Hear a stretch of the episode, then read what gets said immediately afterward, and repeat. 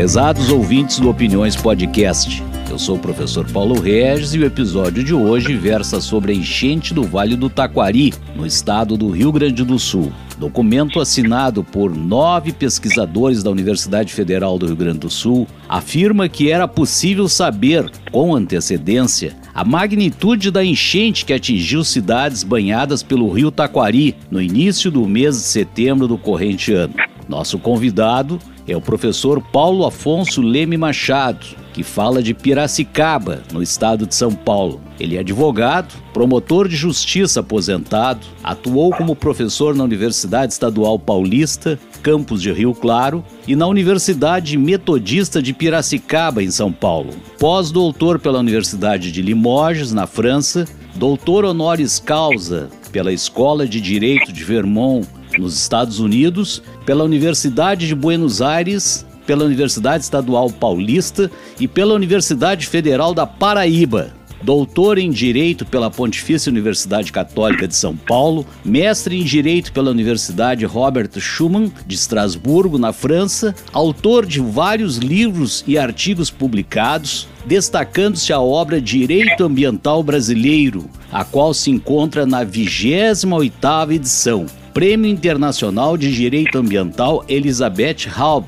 concedido pela Universidade Livre de Bruxelas, na Bélgica, e pelo Conselho Internacional de Direito Ambiental de Bonn, na Alemanha, e Cavaleiro da Legião de Honra na França. Professor Paulo Afonso, esclareça aos nossos ouvintes, por gentileza, como a legislação brasileira trata dos desastres e da prevenção aos danos às pessoas e bens? Ilustre professor Paulo Regis Rosa e Silva.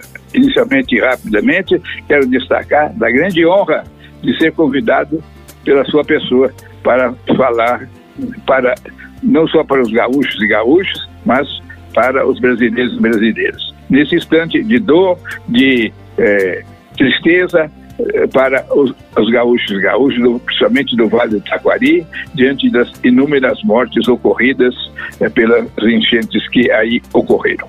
Ah, a sua pergunta sobre é, a legislação de, sobre desastres, é interessante e insistir primeiramente que nós temos uma lei que que até relativamente nova, é Lei 12.608, de 2012, portanto há 11 anos, sobre os acidentes ou sobre uh, os desastres.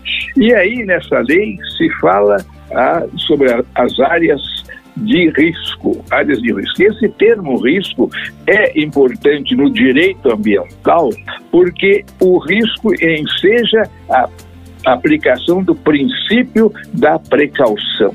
E está embasado esse princípio no artigo 225 da Constituição da República.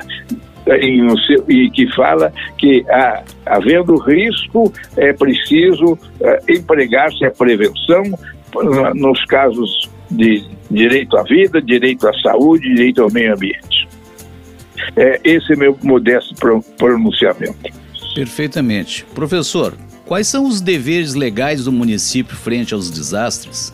É interessante que esta lei 12.608 é, fala que compete aos municípios, ela faz uma série de uns 10, uns 10 deveres. Além de falar, eu vou falar dos deveres, depois vou dar, se me esquecer, por favor, me lembre, de uma, de uma vivência concreta que tive numa questão de prevenção de uh, desastres, quando fui pro, professor convidado nos Estados Unidos, na Universidade uh, da Louisiana, em Baton Rouge, um caso acontecido em Plaquemine. Mas volto ao, aos deveres dos municípios para retornar depois.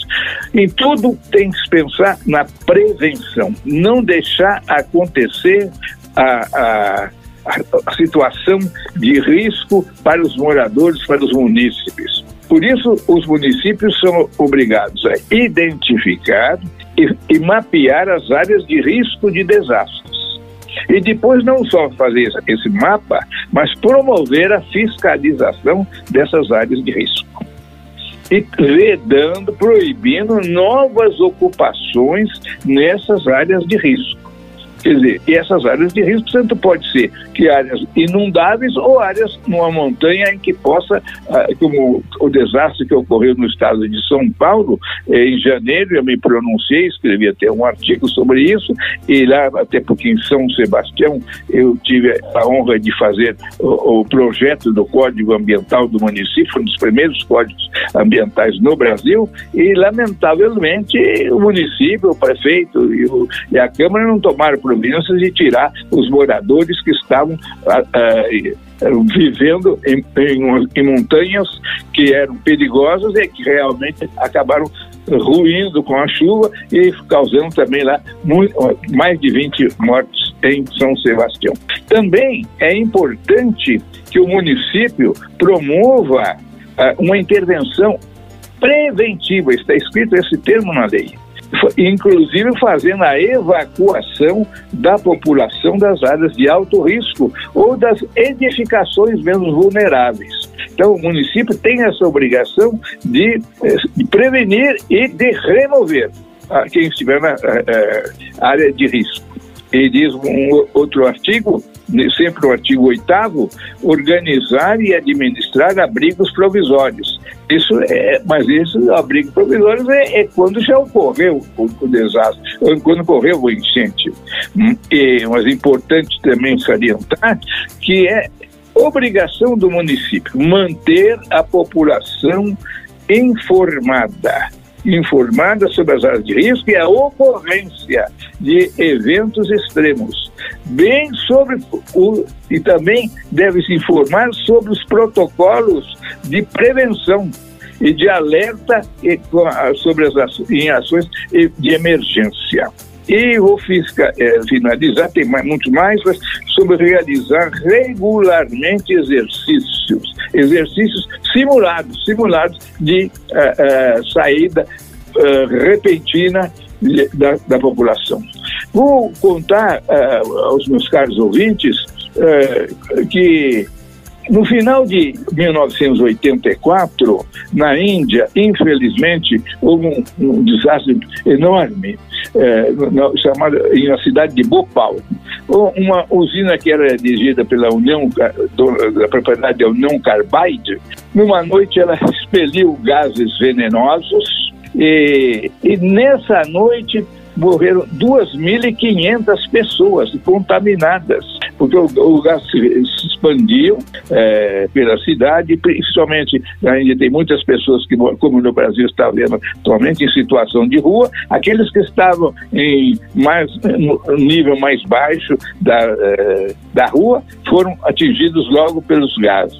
E quando fui ser professor lá, visitante, não fui professor convidado, não fui dar curso, fui fazer pesquisa nessa universidade de, da Louisiana, eu fiquei lá um mês, é, eu sabendo disso e sabendo que próximo a Baton Rouge, a capital, tinha essa, uma usina também da União Carbide, eu pedi ao diretor da faculdade de Direito que me conseguisse uma visita. Ele me disse: que não vai ser muito fácil, precisou a intervenção do próprio reitor da universidade para conseguir uma visita. E fui lá.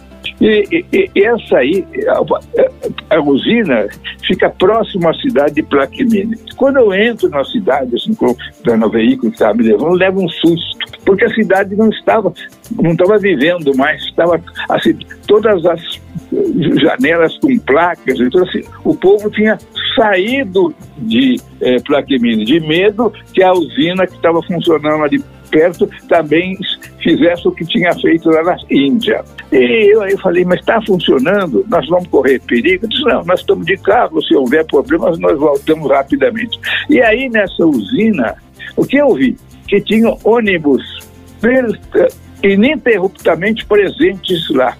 Não é para buscar ônibus, são ônibus para socorro dos empregados. Se houver um pequena alerta, os, os, os, empregados correm para esses ônibus que já estão, tem os motoristas lá e eles vão embora. Então vejam que a prevenção chega a esse limite e, uh, e e, e assim, eu perguntei até para o gerente, eu sei que vocês têm, uh, uh, uh, têm atividades no Brasil, né, parece que na, na, no estado da Bahia. Se fizeram a mesma coisa no, para os baianos ou para os brasileiros, eles disseram, não fizemos. Eu falei, mas por quê? Ele disse uma, uma coisa que é, é básica na nossa ação. Ninguém reclamou, ninguém pediu, ninguém insistiu. Então, isso mostra o quê? É, em matéria de prevenção de risco de desastre, é preciso não só a informação do público, como a permanente participação e exigir que medidas sejam tomadas. Não é esperar que ah, vá acontecer o problema para o prefeito e a Câmara ah, adotarem providência. E tem um problema financeiro. Se tem ou não tem verba para tomar providência, vão bater a porta nas, portas do Estado, ou se o Estado não tomar providência, nas, nas portas da União. A verdade é isso. Há uma lei, há deveres, e quem não cumprir essa lei está infracionando, está, merece ser processado e condenado. Essa é o meu modesto posicionamento. Agradecemos ao professor Paulo Afonso Leme Machado e convidamos os ouvintes do Opiniões Podcast para o nosso próximo episódio. Até breve!